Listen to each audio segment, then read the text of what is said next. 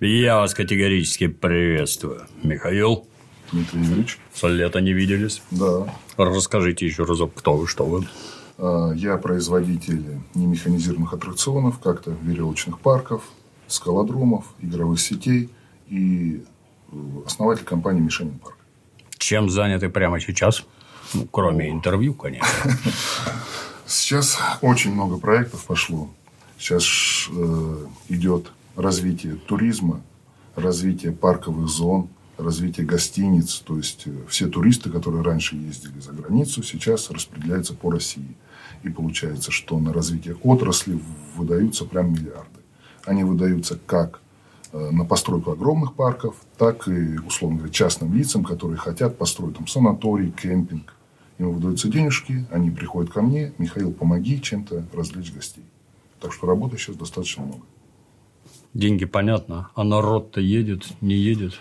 Едет, народ едет. У нас, ну, цифр не помню, но внутренний туризм очень резко увеличился. В Сочи не протолкнуться, все туапсе, все забито.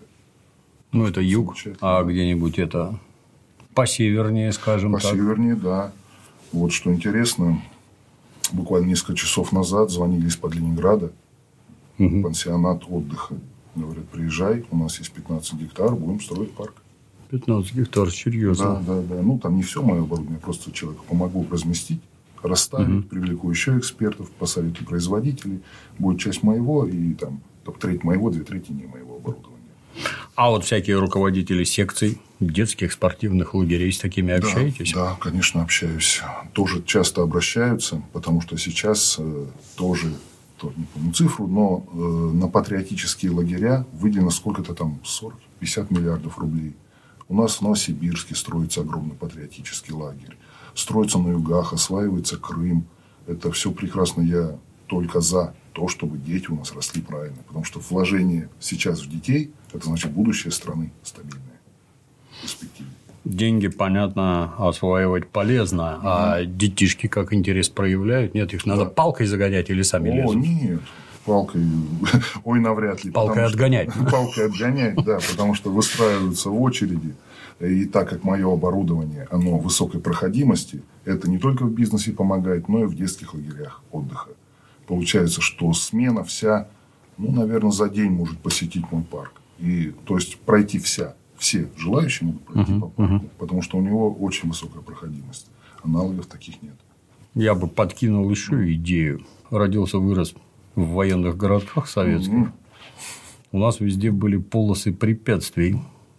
Веревки это отлично, но вот беготня по всяким этим бумам, прыгание в люки, пробирание сквозь покрышки очень и очень полезно. Я уверен, чуть-чуть, вот, вот столько вот осталось, когда начальная военная подготовка в школу вернется, несмотря на вой некоторых психически нездоровых мам, мне кажется, на этом тоже надо сосредоточиться. Обязательно надо. И начальная военная подготовка – это непременное условие у нас в стране. Она была, к сожалению, не было потом. Сейчас ее опять вводят. Я только поприветствовать могу.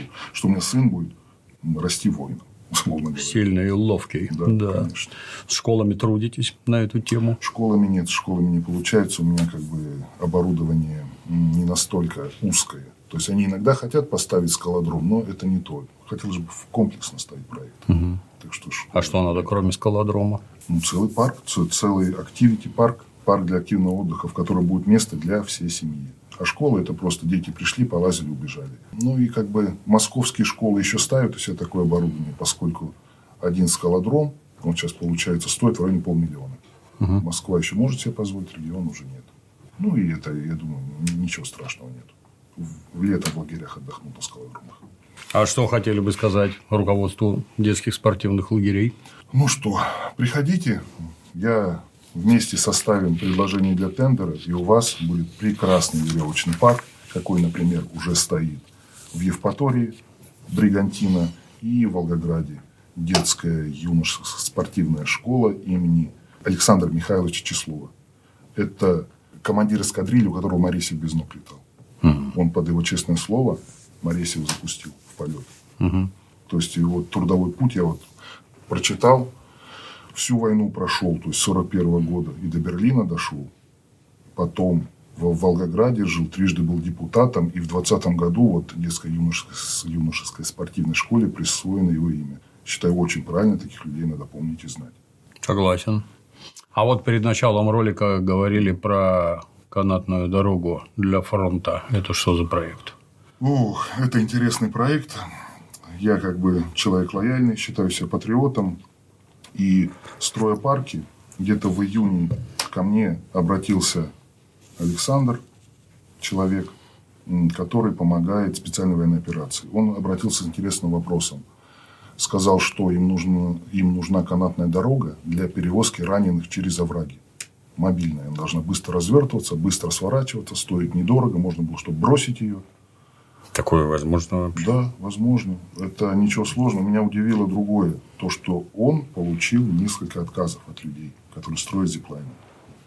Ну, я так понимаю, что у нас бизнес либо имеет заграничные корни, либо деньги люди хранят за границей, поэтому они боятся помогать фронту. Ну, у меня не так. Я весь здесь, у меня все здесь, и эта дорога была ему спроектирована за два рабочих дня. Ну, как это технически решается? А за что цеплять на краях оврага? Цепляются, а деревья, деревья. Подбирается дерево, то есть рассчитано, какой диаметр дерева должен быть, рассчитан трос. Сначала... Ну, то есть, не везде сработает, надо ну, некоторые условия, да? Да, некоторые условия нужны, но я у них узнал же тех заданий. Угу, угу. Лесополоса там серьезная, говорит, есть, мы будем цеплять к ним. Ну, можно было по-другому, но есть деревья, чего бы их не использовать. Соответственно, цепляется строп-лента, к ней карабинами трос, который натягивается рычажной лебедкой. И все у них как струна трос. Угу. Висит, и по нему в одну сторону раненый, в другую бревна для блиндажа. Угу, угу. То есть через, через две штука. недели у них это заработало. Здорово. Да. И вот сейчас, получается, они вторую заказали уже по длине. Тоже, я думаю, уже все отправлено, душ доехал до фронта государство в ваших делах, вот конкретно вам, как-то помогает, нет? Ну, как, если только вот через патриотические лагеря, размещая заказы. А так, ну, Самое главное, чтобы не мешало. Да, ну, это абсолютно точно. Самое главное, чтобы не мешало. И получается, что сейчас с Александром плотно работаем, и половина всей моей прибыли поступает на нужды своего. Дроны покупают, еще всякие запчасти. Я считаю, что это моя гражданская позиция, я обязан так делать. Сам не воюю, так помогаю так фронту. А есть какие проблемы в области государственного регулирования? Mm, ну, да проблем-то особых нету. Просто, говорится, есть мнение. Это просто мое мнение, которое я озвучу. Сейчас государство, как говорится, взялось за развитие аттракционов. Они хотят построить некие аналоги Диснейленда чтобы у нас в стране, чтобы люди не туда ездили отдыхать, а наоборот к нам из Китая приезжали, с Азии. И на это, если не ошибаюсь, выделено 40 миллионов на 5 проектов, миллиардов. 40 миллиардов рублей на 5 проектов. Но у меня есть мнение, как говорится, лично мое ни, ни на что не претендую, что здесь пропущена очень важная составляющая. Любой огромный проект должен вырасти из среднего, а средний из малого. Если мы строим просто чтобы было за миллиардное, то, скорее всего, получим убытки. Вот есть два парка, прямо противоположных. Это все данные из открытых источников взяты. Сочи парк, который огромный был построен, и Омский парк вокруг света, который построен частным человеком, ну, инвестором частным. Угу. Получается, Сочи парк, если не ошибаюсь, 5 лет генерировал убытки по полтора миллиарда. Неплохо. Да. И только в 2021 году он вышел на прибыль там 700 миллионов, что ли. Ну, вышел на прибыль, это отлично, научились управлять. Но, скорее всего, вот опять же, по моему мнению, огромные проекты будут сначала генерировать убытки. Ну, то есть, сначала надо потренироваться на кошках, а потом да, уже да, переходить да. к чему-то серьезному. А в Омске они построили небольшой компактный парк очень грамотно. И он в первый же день дал такую прибыль, что они начали расширение. И когда-нибудь они дорастут до миллиардного парка. Но они дорастут естественным путем. А сейчас у нас будет строиться 5, ну, не совсем естественным. Но, с другой стороны, государство, по-моему, всегда так решает проблемы. На тебе кучу денег, построй что-нибудь. Ну, к сожалению, да. А это на что вообще похоже? То есть, ну, Диснейленд я понимаю, угу. тамошние аттракционы я понимаю. Тут угу. тебе какое-то колесо угу. в эту сторону крутится, тут в эту да. сторону крутится. А у нас-то что строят? Ну, у нас сначала построят, я так понимаю, гостиничный комплекс, что тоже правильно. То есть, угу. вот люди, которые будут приезжать, останавливаться в гостиницах, там еще во Владивостоке какой-то форум пройдет. И рядом к этому форуму приурочат огромный парк развлечений. То есть, чтобы люди в гостиницах жили и их тут же ходили развлекаться. Интересно. В остальных не знаю, где места будут строить. Сейчас пока речь только об этом. А у нас это вот наши аттракционы, они какие-то наши или это копии с того, что Очень на Западе? вопрос, потому что это должно стимулировать нашу промышленность, вот именно аттракционную, чтобы они выпускали именно наши. Сейчас же запчасти не достать для этих угу. аттракционов. Соответственно, эти миллиарды часть пойдет в промышленность, которая будет развиваться. Это плюс, да. А есть что-нибудь такое, вот мы придумали, и они наши покупают и прокатывают? Ну, в принципе, если вот применительно ко мне, когда-то у меня был запрос из Китая, китайские товарищи сказали, что они хотят построить себе пять объектов, где будут веревочные парки последнего поколения, вот, которые я выпускаю, и зиплайны, ну и прочие uh-huh, сети uh-huh. всякие. Они получали коммерческое предложение от американцев, коммерческое предложение от европейцев и коммерческое предложение предварительно от нас. И получилось, что у нас при совершенно тех же параметрах цена гораздо ниже. Я не помню, 25% что ли ниже. Серьезно? Да. да. Ну, я не знаю, может, там норма прибыли выше, может, там металл дороже. Может, вести через океан. Не анализировал. Ну, все в комплексе, наверное, да. да. И получается, что меня приглашали как технического специалиста оценить вот эти проекты. Так что был в Китае, плотно общался. Очень интересно. Есть ли сейчас какие свежие задумки, что в проектах? Да, в принципе, сейчас свежие задумки, ох, этих задумок громадил просто. Потому что вот реклама очень хорошая идет. Люди видят парки, ко мне обращаются. Вы знаете, мы были в Евпатории, видели парк, сфотографировали, Яндекс по картинке навел на вас, что это вы построили. Угу. Очень приятно, что люди целенаправленно ищут меня. У меня получается где-то порядка четырех зиплайнов по всей стране. От Дагестана до Алтая. Есть, значит, э, патриотические лагеря. Где-то три предложения висит на тендере. Я думаю, что все будет хорошо с ними. И да, и в Крыму несколько хотят таких же, как я в Бригантине построил веревочных парков. Для бестолковых. Еще mm-hmm. разок. Зиплайн. Что это такое? Зиплайн – это скоростной спуск по тросу на каретке. То есть, берутся каретка, натягивается трос. Каретка, каретка – это сиденье? Или Нет, что? каретка – это ну, как устройство, там два ролика вращающихся. Блоки. Ага. блоки надеваются, ага, на трос. подвисается, он визу, полетел с диким визгом, он воет страшно, потому что трос неровный, и во время больших скоростей там скорости до 70 км в час. Ого. Ну да, бывает, правда, и больше. Ну, я стараюсь больше не делать, не рассчитывая. И, значит, эти зиплайны, вот сейчас очень большой к ним интерес вспыхнул. Я не знаю, может быть, люди где-то видели, может быть, время подошло, потому что из Запада к нам медленно идет. Угу. И вот сейчас хотел бы рассказать, как он строится, потому что рассказать необходимо, люди не понимают, как идет проект. Допустим, рассказываю на примере комплекса в Ермаковский район, Красноярский, Краснодарский край. Обратились люди, говорят, смотрите, у нас наверх идет э, фуникулер, угу. а вниз люди пешком спускаются километр. Давайте мы сделаем зиплайн. Я посмотрел, хорошо, давайте. Говорит, разработайте коммерческое предложение. Я сел с уже зиплайн просчитал, что возможно построить, предварительный бюджет озвучил. Сказали, да, давайте выходим на договор. И тогда уже я беру своих партнеров, которые занимаются расчетами, потому что там нужен допуск ЦРО, там нужна аккредитация и так далее. Э, очень сложный вопрос. И мы сделаем. Сначала нужно делать технико-экономическое обоснование. То есть люди должны просчитать, какие будут фундаменты, какие будут стальные троса, какие будут балки, где купить, это уже я делаю, каретки, потому что у нас не производят, нужно за границей искать. А потом все это собирается в кучу, и возникает точная цена аттракциона. Угу. Вот первый этап, он стоит примерно 2,5 миллиона.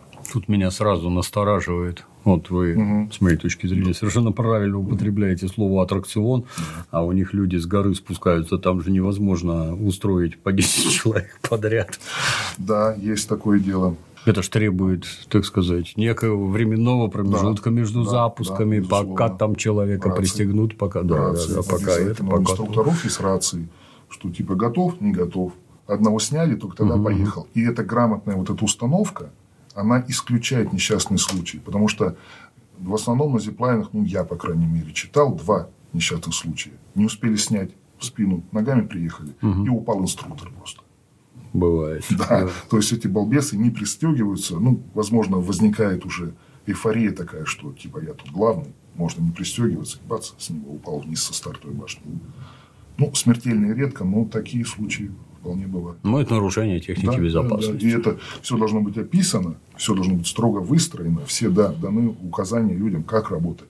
То есть это продукт не только мой, это продукт где-то трех-четырех контор, которые я собираю, и все мы делаем. После этого получает на руки вот такой пакет документов, где все-все-все расписано. И все печати синие стоят. Государственных, в том числе организаций, что это можно эксплуатировать. Ну и, соответственно, это не так, что пришлите мне три коробки, я, я собрал и поехал, и Вот. каждый раз индивидуально. Да? Да, с вашего позволения вернусь к ценообразованию. А, Вот получается первый этап примерно 2,5 миллиона. Но снять топографию и геологию стоит в частной компании от полутора до двух с половиной миллионов. То есть Новосибирские мне выставили коммерческое за полтора, а питерские выставили два с половиной. Съездить туда снять точную топографию, чтобы трос можно было точно провести. А у меня это уже включает в себя и всего и за два с половиной. Ну, не всего, это, конечно, серьезная сумма. Но если человек будет сам это делать, получается, дешевле он никак не сделает. И после этого где-то, когда технико-экономическое обоснование подведено, инвестору еще нужно доплатить где-то примерно от 6 до где-то 12 миллионов. И вот тогда да. получается зиплайн. А там все несложно. На самом деле, когда расписываю, допустим, одна каретка стоит 50 тысяч рублей. 20 кареток – миллион.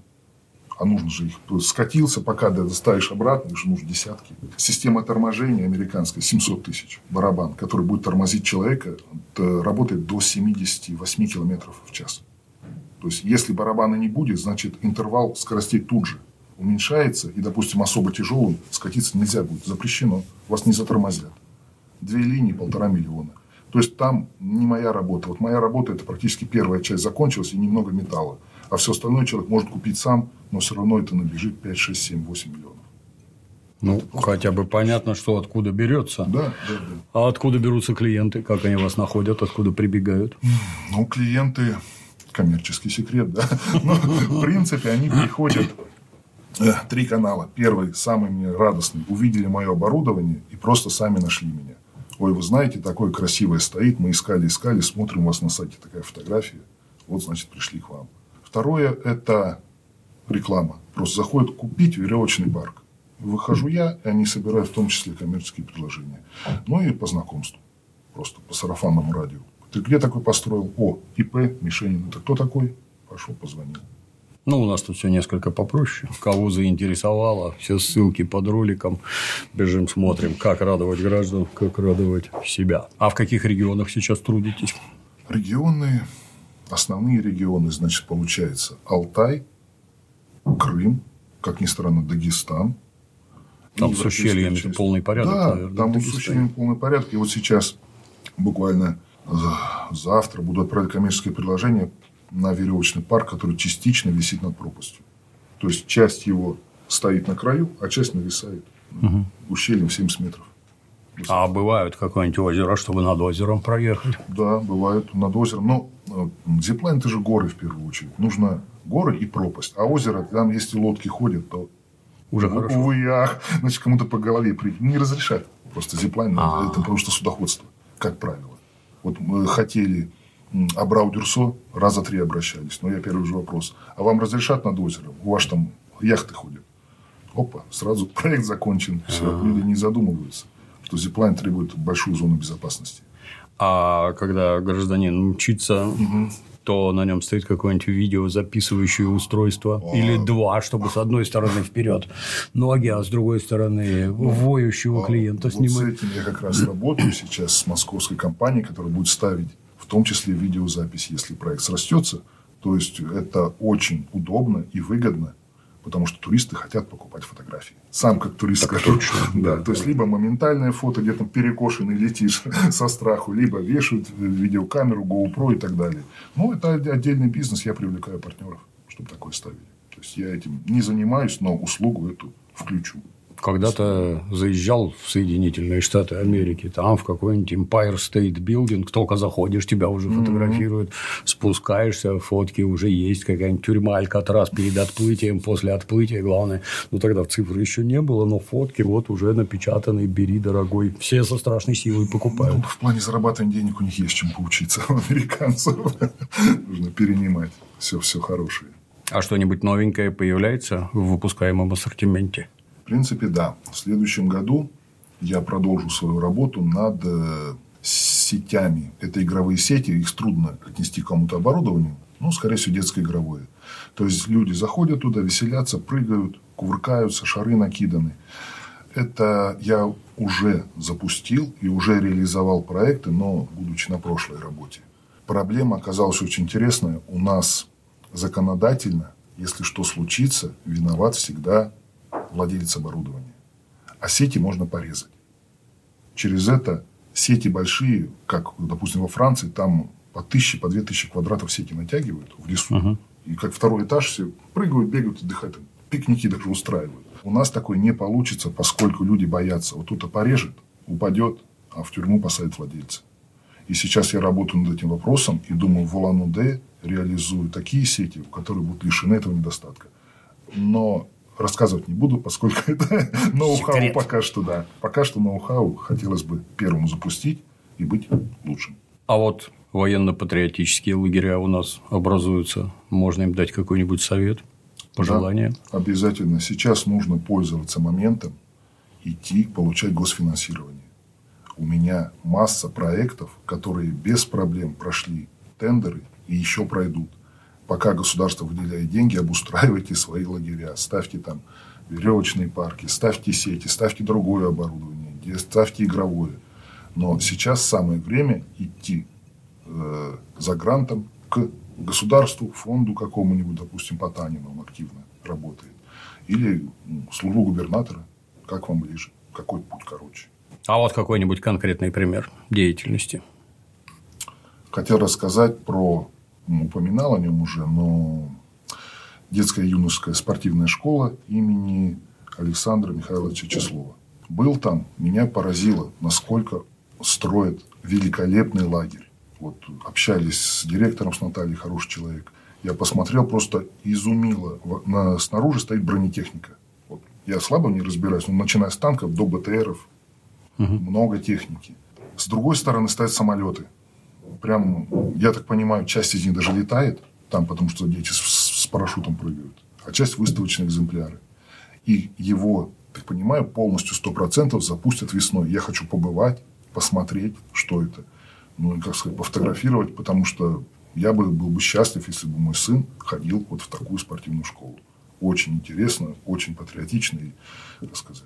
С душой. С душой, да. Детям будет, это зайдет со страшной силой. Я просто в детстве, отец военный, с БТР падал головой вниз, даже лазил, когда по нему, но это меня не останавливало, всегда было за, за счастье полазить по какой-нибудь боевой технике.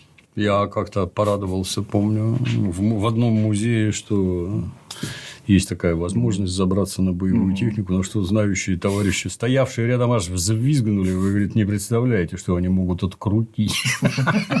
Видимо, многие приходят подготовленные. Ну да, ну, с детства. Михаил, а как в целом вяжется коммерция и безопасность? Может, у вас страховки какие есть? Как? Ну, это не совсем страховки. Получается, что когда я ставлю парк, что в принципе, для всех безопасно, но особое внимание обращают государственные структуры, он должен быть сертифицирован согласно всем нормам законодательства. У меня выписываются все сертификаты, все проверки, все расчеты. То есть, получается, я сейчас не соврать, листов 200-300 документации я отдаю заказчику. И они все с синими печатями. И не только моей компании, но и компания, которая государство разрешило проводить проверки. Таких компаний, по-моему, штук 5 всего в России – и я работаю самый лучший. У меня парки проверяются. И тут даже дело не в бумаге. Я специально прошу проверить за мною все, чтобы не краснеть потом, и ни, никто не получил никаких проблем. За мной все дважды проверяет другая компания. Я считаю, это моя позиция принципиальная, и она будет, останется такой и дальше. Человек, покупая мне оборудование, получает полностью безопасное, полностью сертифицированное и со всех сторон проверенное. И также, я так понял, вот сейчас, когда открываешь лагеря, а, они поставили осенью, но запуск будет весной. Соответственно, весной либо я, либо мой человек от компании обязательно приедет и поможет запустить. То есть, не то, что купи и все, и меня нету. Нет.